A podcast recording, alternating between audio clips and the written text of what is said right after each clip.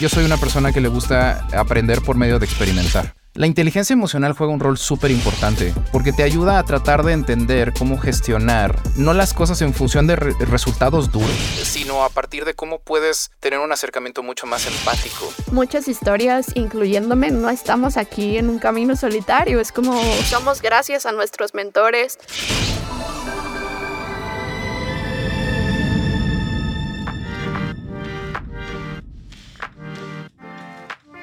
Bienvenidos o bienvenidas a Humans of Platzi, el podcast con las historias de los que nunca paran de aprender. El día de hoy estoy muy feliz porque estamos iniciando una nueva temporada. Estamos estrenando episodios con ni más ni menos que nuestros profesores y profesoras aquí en Platzi, las personas que hacen brillar a nuestros estudiantes, que por lo tanto son una parte fundamental de todo lo que hacemos en Platzi. El día de hoy además estoy muy feliz porque estamos estrenando un episodio con un grande, con un profesor que seguramente conoces de su curso de innovación y creación de productos. Se trata de Adrián Solca, consultor en diseño estratégico. Adrián, qué emoción tenerte por acá. Cuéntame un poquito para quienes no tenemos idea. ¿Cómo es un día normal en tu vida? ¿Cómo, ¿Qué actividades hace un consultor en diseño estratégico? Hola, claro que sí, pues muchas gracias por tenerme por acá. Eh, un día en la vida de un diseñador estratégico. Pues mira, la verdad es que es, un poco extraño describirlo porque eh, normalmente todos asociamos diseño con, trabajar con estas diferentes plataformas y herramientas que, tienen que ver con la construcción de interfaces o de experiencias, ¿no? Muchos de mis colegas trabajan con Figma, trabajan con Miro, em, incluso algunos de ellos hasta eh, trabajan con herramientas para, para, para desarrollo, ¿no? Hacen frontend. La verdad es que diseño estratégico es un proceso que requiere mucho PowerPoint. es un poco muy extraño porque la verdad es que mi principal herramienta de trabajo son las, eh, las presentaciones. Entonces, eh, realmente el trabajo de un diseñador estratégico consiste en sentarse a platicar con los clientes, ¿no? Y el cliente puede ser un, rol diverso, eh, puede ser un product owner o puede ser un, este, un C-level, puede ser un director. Em, entender un poco qué es lo que necesita esa, esa persona y, realizar como esta especie de diagnóstico de eh, cómo podemos aportarle valor a la problemática que tiene. Habrá que hacer una investigación de usuarios, habrá que hacer un prototipo, un experimento y la verdad es que muchas veces eso termina requiriendo hacer una presentación, que es como el lenguaje universal de las personas que trabajan en, en negocios y en proyectos casi siempre hay que armar como una presentación para presentar un plan de trabajo, eh, presentar a las personas con las que se van a, trabajar los requerimientos en los proyectos o en su defecto para presentar resultados. ¿no? También ya se hizo un trabajo de investigación, se hizo un planteamiento estratégico y se tiene que hacer una presentación. Entonces, eh, si ahorita te compartiera mi escritorio de mi computadora, verías eh, seis presentaciones de PowerPoint abiertas y tres o cuatro Exceles también con, cruces de información y... Realmente eso es, eso es lo que consiste. Digamos que el diseño estratégico es como eh, el punto de entrada o la conexión con todas las demás disciplinas de diseño. O sea, somos los encargados de planear la planeación, de alguna manera. Incluso el tema diseño estratégico es un poco eh, eh, reiterativo. Es diseño, o sea, diseño en sí mismo es hacer estrategia. Entonces es como la estrategia de la estrategia. Eh, y por eso justamente muchas de nuestras actividades pues tienen que ver con entender, planear y después eh, actuar en función de esa, de esa planeación.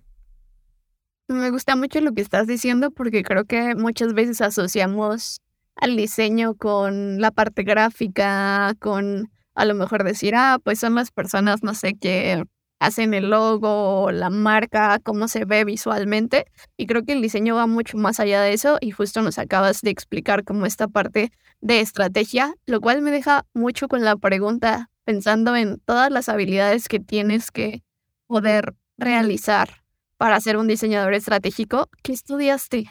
Pues mira, em, es, es, un poco raro. Yo tengo una, una, una vida complicada con los estudios. la escuela no se lleva muy bien con mi déficit de atención, pero mira, yo estudié sistemas informáticos. A mí, yo vengo de una, de una familia muy involucrada con tecnología. Mi papá trabajó en, igual en, sistemas tecnológicos muchos, muchos años y a mí siempre me gustó mucho la computación, la, tecnología, la innovación y yo estaba convencido que iba a ser desarrollador, ingeniero, pero luego me topé con las matemáticas. y ese fue una barrera que definitivamente no pude sortear y terminé estudiando eh, informática, que era una manera de estudiar la administración de los sistemas informáticos. O sea, no estaba involucrado como la, con la parte técnica. Eh, mis respetos para los ingenieros este, que, que, dominan esos conceptos. Em, pero me metí mucho más en la parte administrativa y justamente, eh, curiosamente, terminó siendo más la parte estratégica. O sea, justo lo que yo estudié fue sistemas informáticos de administración y era una combinación entre administración de empresas y, licenciatura en informática. Entonces, eh, era básicamente cómo se administraban equipos de tecnología. Entonces, vimos un poquito de programación, vimos un poquito de redes. Em, nunca terminé la carrera, o sea, acabé todas mis materias, pero nunca me, titulé y comencé a trabajar en, agencias de publicidad y marketing, pero en las áreas de tecnología igual. Entonces, eh, durante mis primeros años profesionales estuve rodeado de desarrolladores, de diseñadores gráficos, de ingenieros, eh, gente muy experta en sus disciplinas y bajo el liderazgo también de gente pionera en, tecnología e innovación que pues poco a poco me, me permitió ir enfocándome en... Básicamente lo primero que descubrí fue, existe gente que es excelentemente buena en su ejecución técnica. O sea, hay grandes ingenieros, grandes desarrolladores, grandes diseñadores gráficos que son excelentes en su craft, ya son unos maestros, ¿no? Pero faltaba ese elemento que se encargaba de conectarlos, de, que entendiera de tecnología y pudiera decir, si juntamos a este ingeniero y juntamos este conocimiento con este diseñador, con la capacidad que tiene este diseñador, y lo alineamos con este objetivo que tiene el cliente, podemos generar un, producto que da resultado. Y entonces me, gustó mucho quedarme como en esa parte que se, hace más como una conexión. Yo, no, yo soy un diseñador que no genera realmente nada. Pero eh, eh, lo, que, de lo, que, lo que trato de hacer es como combinar las diferentes habilidades de mis compañeros en diseño y empaquetarlas para poderlas integrar a las soluciones y necesidades de nuestros clientes. Entonces, em, digamos que no fue tanto un tema de camino de estudio, sino de ir viendo en dónde era como el mejor espacio para poder seguir haciendo lo que me gusta, que es tecnología e innovación, y no frustrarme con, o sea, yo ya sé, cuando empecé a programar sabía que ese no iba a ser, no, iba a funcionar muy bien, ¿no? este, no sé lidiar con el hecho de que un punto y coma me puede arruinar todo un, un bloque de código. Em, entonces, eh, más bien fue como un... Eh, más bien puedo empoderar a gente que es experta haciendo esto y encontré como ese espacio que eh, realmente ha, habido mucho que, irlo creando también, porque no necesariamente las empresas tienen este espacio para este tipo de roles, pero em, ha habido valor. Digo, con todas las empresas y con todos los clientes en los que he trabajado han encontrado como un tema de, valor y, y sí, ha sido más un tema de experiencia profesional que un tema de, estudios. Siento que esta historia identifica a muchas de las personas que llegan a Platzi porque he escuchado muchas historias de estudiantes que dicen como no encontré un espacio para mí en el modelo tradicional. No me sentía como muy identificado, identificada con cómo se dejan las tareas, los criterios de evaluación, como esta figura que lo sabe todo y no puede ser cuestionada. Como que he escuchado eh, un montón de comentarios que nos han hecho los estudiantes pero en tu caso particular, como tratando de explorar un poquito más esa idea que nos decías de yo siento que no se llevaba bien con mi personalidad en ese momento, ¿qué crees que es lo que, lo que a lo mejor la educación te quedó de ver en ese punto? ¿O, o dónde encontraste como esas herramientas o esas vías para empezar a conocer o construir tu propio camino? Pues eh, creo que describes muy bien el sentir que más frecuentemente causa problemas con la educación, ¿no? Que es como un, es que te voy a enseñar esta receta y esta es la manera en la que tienes que resolver el, problema. Acuerdo mucho cuando nos enseñan matemáticas en la escuela que te enseñan un método específico para hacer sumas o multiplicaciones y después el profesor te revisa que sigas ese método, ¿no? Si puedes llegar al resultado pero no seguiste el método que te enseñaron, te ponen mal la respuesta. Entonces, em, la verdad es que yo, o sea, yo tengo varios, varias características neurodivergentes, ¿no? Este, tengo déficit de atención, eh, como muchas personas que trabajan en tecnología y que trabajan en diseño, pues también este, eh, tenemos este tema de ansiedad, tenemos este tema como de, que es, difícil integrarnos ¿no? a los espacios eh, tradicionales y por eso a veces tecnología resulta un, espacio sano, ¿no? porque no sentimos que tenemos que cumplir como con todos estos estándares que los grupos sociales tradicionales nos tratan de imponer. Entonces, realmente fue más un tema de, de hacer las paces con la educación y decir, sé que tengo que terminar este proceso para que me den este papel y para que tenga esta validez de que tengo estos conocimientos.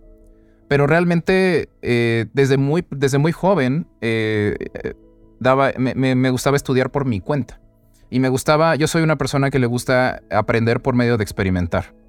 Eh, tuve la fortuna de que tuve un padre que siempre me, me, impulsó mucho a probar. Decir como, oye, pues este, quiero ser programador, ¿no? O sea, me gusta la tecnología. Ah, pues órale, ¿no? Ahí está una computadora, ahí está, tengo un amigo que te puede contratar para que aprendas con él. Y pues a partir de esa experiencia puedes ver si te funciona o no te funciona. Curiosamente, la razón por la cual a mí me gusta mucho involucrarme en, iniciativas de, educación, incluido este Platzi, es justamente porque estoy tratando de crear una oferta de, entrenamiento y de capacitación que yo no tuve. ¿No? O sea, que alguien te pueda decir, te voy a enseñar una receta. Y la receta no es mía. o sea, ni es, ni está escrita en piedra.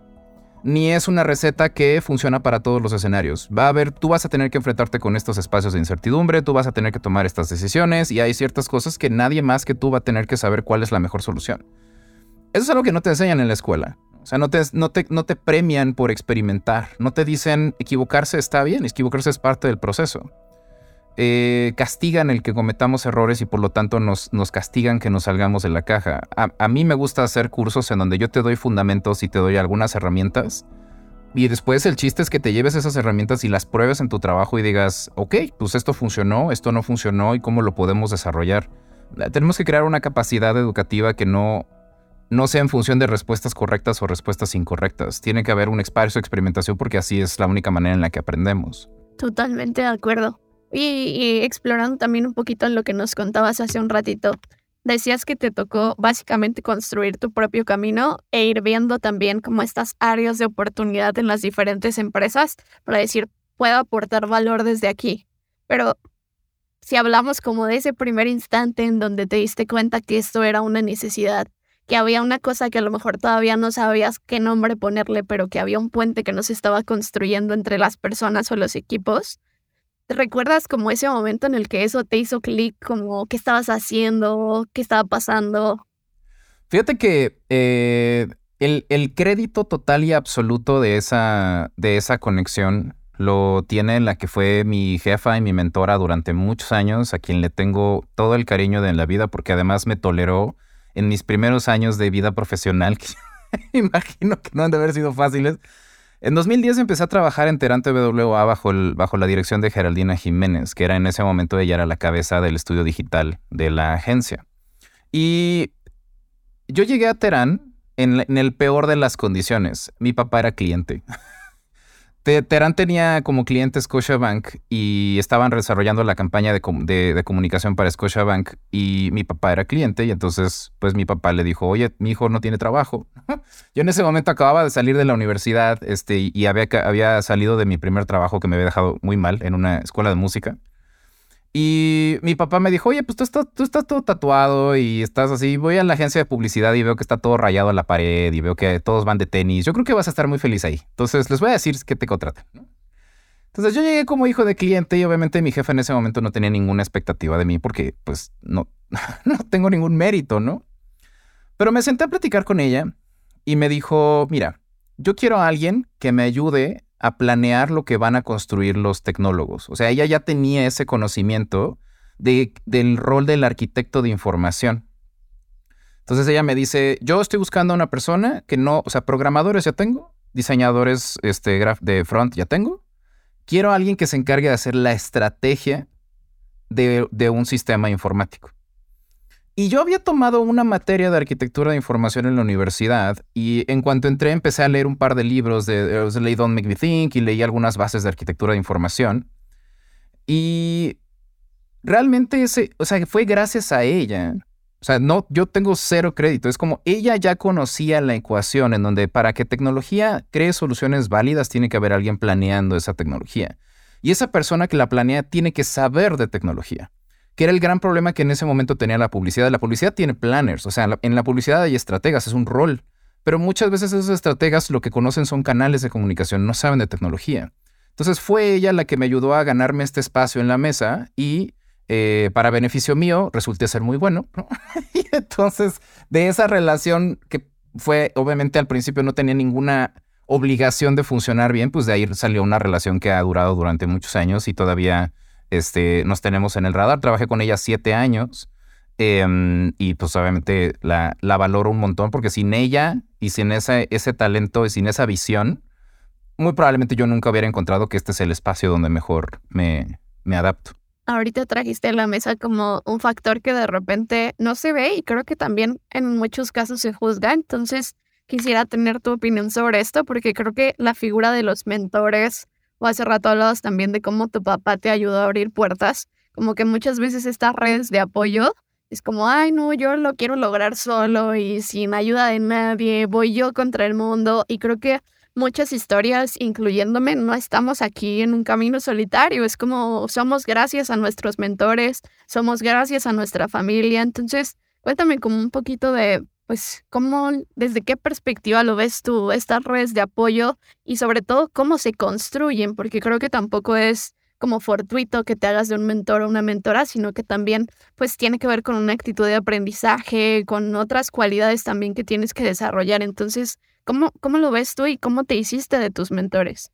Sí, fíjate que tampoco es algo, es algo en lo que tú te haces muy consciente. En especial puedo recordarme mis primeros, o sea, al principio de mis años, de mis veintes, o sea, cuando empecé a trabajar, este, pues sí, sí me acuerdo que yo también tenía mucho ese track de, ay, yo no le debo nada a nadie, ¿no? Yo lo estoy haciendo solo, pero la verdad es que justamente hoy en la mañana venía reflexionando sobre cómo realmente nadie hace nada solo. O sea, realmente construir estas relaciones son importantes y yo no creo que haya un manual para hacerlo, pero creo que puedo pensar de una manera muy retroactiva.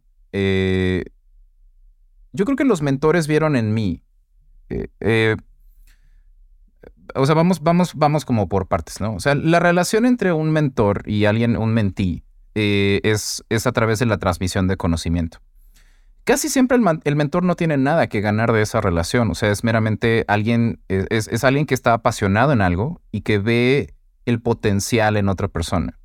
Y creo que siempre hay mucho ese tema del me veo reflejado, ¿no? En ti, me veo, veo cierto potencial en ti, veo características que a lo mejor tú mismo ni siquiera sabes que tienes. Entonces, em, yo puedo recordar que, por ejemplo, con el caso de Geraldina, eh, ella me conoció de 22 años y eh, ella en ese momento ya era directora, ya tenía varios premios ganados. Yo creo que ella vio en mí justamente pues una persona que no tenía realmente como mucho miedo a, demostrar cómo hacer las cosas, que no tenía miedo a, hablar en una reunión. Entonces, creo que esa relación comenzó un poco a través en donde ella vio cierto potencial en mí y después yo tomaba ese potencial, o sea, se, se presentaban las oportunidades y las tomabas. Otro de mis grandes mentores, a quien le debo el siguiente paso en mi carrera, que es quien introdujo la palabra experiencia de usuario a mi vida, fue Mauricio Angulo, a quien yo ya conocía desde antes gracias a mi papá, porque también coincidían en trabajos. Este, pero eh, yo vi a Mauricio hablar en una conferencia en la IAB, donde estaba platicando de lo que estaba haciendo experiencia de usuario en Microsoft. Y después también inició una relación con él en donde también había un tema de quiero aprender. O sea, esto que estás diciendo resuena con muchas cosas que yo creo y que yo valoro y que yo también estoy de acuerdo que se tienen que hacer. Quiero llegar a donde tú estás. O sea, quiero ver qué me falta y quiero aprender. Entonces, yo creo que la, la clave para tener una buena relación o para identificar estos mentores es que comienza contigo. O sea, si tú nada más andas por la vida diciendo como quiero un mentor, quiero que alguien me mentore, pensando que eso te va a construir el puente o que ese mentor va a hacer el trabajo por ti, obviamente la relación no se va a prestar tú tienes que empezar esa relación, tú tienes que tener algo que quieres aprender, tú tienes algo que te apasiona, algo que quieres desarrollar. Y después es cuestión de tiempo encontrar a estas personas que es, ahorita con el Internet es todavía mucho más fácil encontrar a gente que está desesperada por querer compartir ese conocimiento. ¿no? Porque, porque otras personas no cometan los mismos errores, porque otras personas, para poderles hacer la vida más fácil a otras personas. Entonces, es una relación realmente como muy retroactiva. Es, yo quiero aprender, y me estoy dando cuenta que tú eres una persona que quiere compartir ese aprendizaje. Y es, es un tema de honestidad y es un tema de crecimiento y encontrar estas personas claves que te pueden ayudar a encontrar a ti mismo, o sea, que te pueden ayudar a desarrollar tus propias habilidades, pero que además te pueden abrir puertas, porque te conocen a ese nivel, eh, es fundamental. Es fundamental crear esos puentes porque eventualmente se vuelven tu respaldo y se vuelven tu carta de presentación. Los, los, mentores que tú eliges y los mentores de donde extraes información son quienes guían tu, tu proceso. Geraldina fue una, o sea, es una gran estratega, ¿no? O sea, aprendí de ella muchísimo en términos de negocio, de cómo abordar clientes, de cómo lidiar con clientes que no saben qué es lo que quieren, que es algo que pasa mucho en innovación. De Mauricio aprendí mucho amor en la disciplina, mucho amor a los métodos, mucho amor a la esencia de lo que hacemos como diseñadores centrados en las personas. Y así, o sea, con cada mentor que me he encontrado, les he podido robar un pedacito que eventualmente me termina construyendo a mí, ¿no? Como jarrón chino. Em, es interesante, o sea, yo, yo creo que independientemente de metodologías, estudios, es a través de estas personas clave como he podido volverme la persona que soy, de la cual estoy orgulloso. Y otra pregunta que te quiero hacer, Adrián, sobre un poco esta parte más técnica. Hace un rato nos decías que uno de tus mentores te ayudó mucho a entrar a esta experiencia de el diseño de usuario, como estas experiencias que están centradas en ellos. Y por ahí veo en tu perfil que tú eres CX coach, que has trabajado en esta posición. Entonces, otra vez como en palitos y bolitas, cuéntanos qué hace un CX coach, en qué se fija, cuál... Pues esta puede ser además una puerta para muchos estudiantes que a lo mejor tienen esta múltiples, estas múltiples cualidades, pero todavía no saben cómo usarlas. Y creo que ese rol puede ayudarles a ver que hay un lugar para ellos. Claro. Mira, eh, CX hace referencia a Customer Experience. Eh, eh, todo el concepto de estos experience, porque realmente es, algo que eh, ha sido la convergencia de muy diferentes disciplinas. Em, para no hacerte el cuento largo, o sea, básicamente la gente en marketing eh, o sea, originado desde las disciplinas de marketing, originado desde las disciplinas de 1950 en Madison Avenue, Mad Men, todo ese rollo, ¿no? Eh, a finales de los 80s, a principios de los 90s, comenzaron a tener este customer centricity, ¿no? O sea, se empezaron a dar cuenta que eh, pues la gente ya no le hacía caso a la marca que tenía el mayor presupuesto de publicidad, sino que había un tema de, de, de voz, ¿no? De que la gente tenía, opinaba sobre las marcas y eso influía en su distribución. Entonces, eh, la gente de marketing comenzó a desarrollar estos roles de, experiencia del cliente. Por eso es customer. Es, ver a los, no como el usuario, sino como el customer. Es esta persona que está pagando por un servicio. Entonces, eh, por el otro lado, en la disciplina de interacción humano-computadora, desarrollamos el concepto del usuario. Entonces, digamos que están estas diferentes disciplinas UX, CX. Eh, también podríamos hablar en este mismo nivel de service design por ejemplo, ¿no? Em, y realmente todas estas diferentes disciplinas lo que tienen es que convergieron desde diferentes orígenes. Porque la mentalidad centrada en la persona, no llamémosle usuario, cliente, consumidor, la mentalidad centrada en la persona es una evolución natural de los servicios y, de las soluciones tecnológicas. Es, es, un punto de convergencia.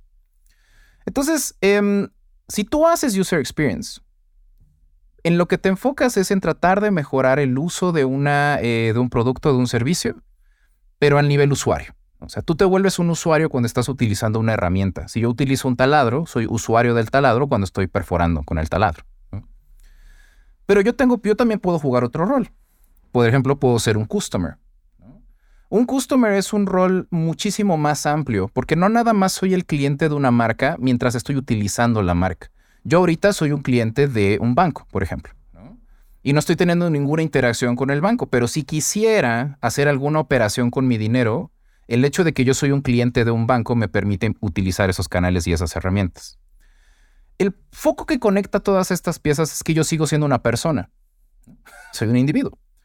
Puedo ser un usuario, puedo ser un cliente, puedo ser, este, sí, pues, creo que esas son realmente las dos figuras más amplias, ¿no? Entonces, cuando hablamos de Customer Experience, de lo que estamos hablando no es de tratar de construir una experiencia en un solo punto de contacto o en un canal como lo haría un User Experience Designer, sino es a, través de tratar de identificar cuál es la experiencia de un cliente a lo largo de todos los puntos de contacto y a lo largo de todos los ciclos de vida del, del usuario. Todas las marcas tienen un proceso donde el, usuario se entera que existe la marca, le llaman awareness. El usuario interactúa con la marca y después esa marca tiene un ciclo de vida eh, posterior a esa interacción, ¿no? En donde la marca, dependiendo de lo que venda, pero constantemente te está intentando de que regreses, de que regreses a ella. Si pensamos en Platzi, por ejemplo, podríamos pensar que nuestros estudiantes son usuarios de la interfaz. Cuando están tomando uno de nuestros cursos o están consultando nuestros materiales, ahí en ese momento son usuarios. Pero son eh, clientes o son consumidores cuando están viendo la oferta total de cursos, cuando pensamos eh, en su plan de desarrollo año con año y después desde el punto de vista de Platzi como marca, también cómo le hace para retenerlos e incentivarlos para que sigan utilizando Platzi año con año y cómo le hace la marca para adaptarse a la necesidad de educación y formación eh, conforme esos estudiantes van evolucionando en su carrera profesional. Entonces, digamos, la manera en la que yo lo entiendo es como con Google Maps. o sea, Customer Experience es como ver un mapa a mucha distancia. Es un mapa muy amplio. O sea, te permite ver el ciclo de vida completo del cliente, el ciclo de vida de una persona en diferentes facetas. Hay productos que tienen un ciclo de vida que dura años. O comprar una casa, por ejemplo, es un ciclo de vida que dura muchos años. Y un usuario suele ser una interacción mucho más pequeña mucho más puntual. Tomar una clase, eh, descargar un material, consultar, hacer una pregunta. Ese es, ese es un mucho Zoom, pero es parte del mismo ciclo de vida y por lo tanto hay muchas herramientas y muchas metodologías que se comparten. Entonces, eh, por eso yo he podido moverme entre ambos espacios, eh, porque a veces me ha requerido enfocar el diseño estratégico para definir la experiencia de un cliente y a veces he utilizado diseño estratégico para enfocarme a mejorar la experiencia de un usuario. Soy la más fan de todas tus tecnologías, o sea, pones y me queda bien claro qué significa cada cosa. Adrián, ya lo último que me gustaría hacerte de esta primera parte de nuestra conversación, la última pregunta que quiero hacerte es, ¿Qué aprendemos entonces en tu curso de innovación y creación de productos, ya que conocemos un poco más de tu trayectoria y de cómo le aportas valor también a los diferentes lugares en donde has trabajado? ¿Para quién es ese curso? ¿Qué problemas le va a resolver? Fíjate que justamente diseñé este curso para complementar la experiencia de muchos diseñadores de producto y diseñadores de usuario. Muchos diseñadores de productos se enfocan en el entregable de la interfaz, que es lo que principalmente los clientes nos están pagando. Nuevamente, esa es, la medicina por la cual la gente va al doctor. la gente no va al doctor porque el doctor está muy padre, o sea, quiere una solución.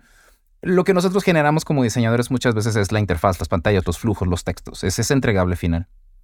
Justamente yo diseñé ese curso de innovación para ayudarles a los diseñadores de producto a ver con un mayor nivel de detalle el producto que están construyendo.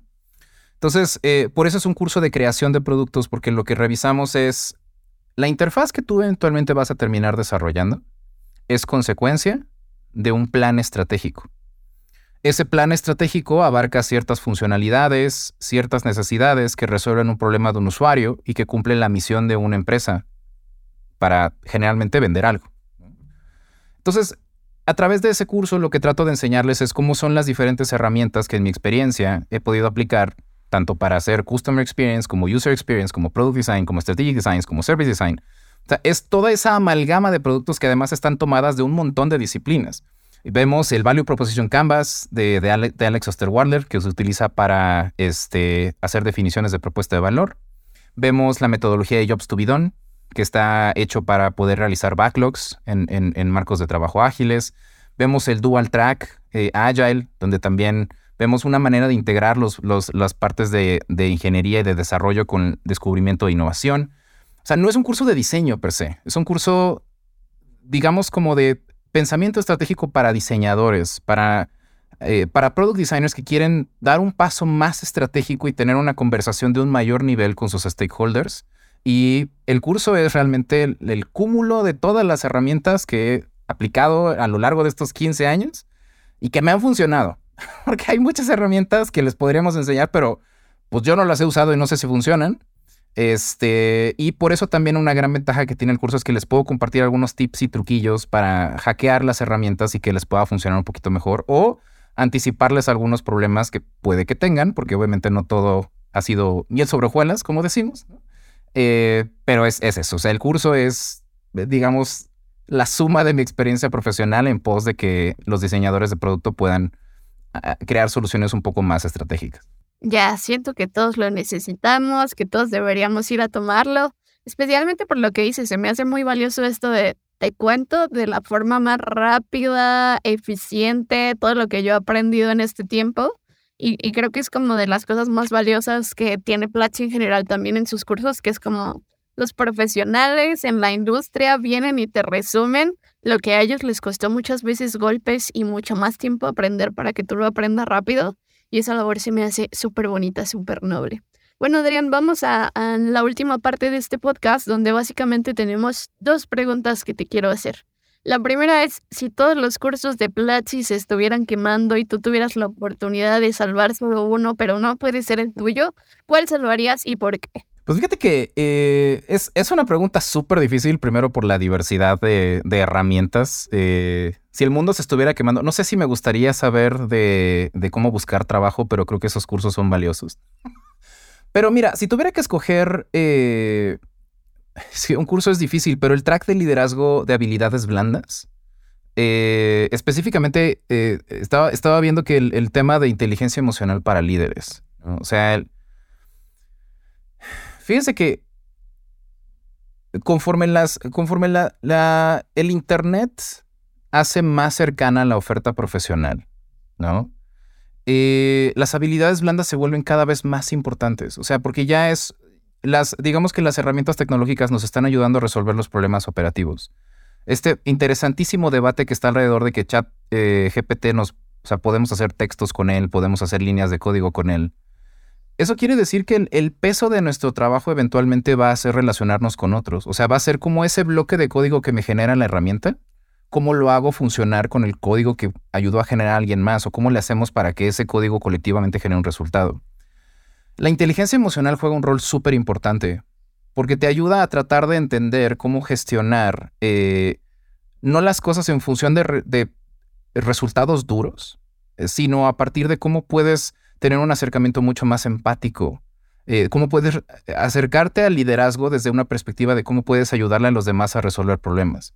Entonces, yo personalmente soy un gran fan del track de, habilidades blandas de liderazgo, pero creo que el hecho de que exista un curso de inteligencia emocional eh, dentro de una plataforma con conocimientos tan amplios como existe Platzi, o sea, yo creo que si algo todos tienen que tomar, si pudiera haber un solo curso que justamente se dedicara a la plataforma a enseñar, yo creo que sería algo de inteligencia emocional y de liderazgo, porque más ahora más que nunca, en especial si son diseñadores, tienen que entenderse líderes en sus empresas, porque son, así tengan tres meses haciendo diseño, ustedes tienen tres meses más que el resto de la empresa haciendo diseño. Entonces, quieran o no, son líderes y requieren esa inteligencia emocional para poner ese, liderazgo en servicio de sus usuarios y de sus clientes. Gran elección, Adriana. Bueno, y la siguiente pregunta es, si pudieras hablar con tu Adrián de 15, 16 años, si tuvieras la oportunidad de tener una conversación con él, ¿Cuáles serían esas tres lecciones que te gustaría compartirle para que las aprenda antes o a lo mejor para pues, acelerar algunos procesos, no cometer algunos errores? ¿Cuáles serían esas tres lecciones que le dirías a ese Adrián? Ay, híjole. este, no tomes café, no empieces a tomar café porque luego no te puedes quitar.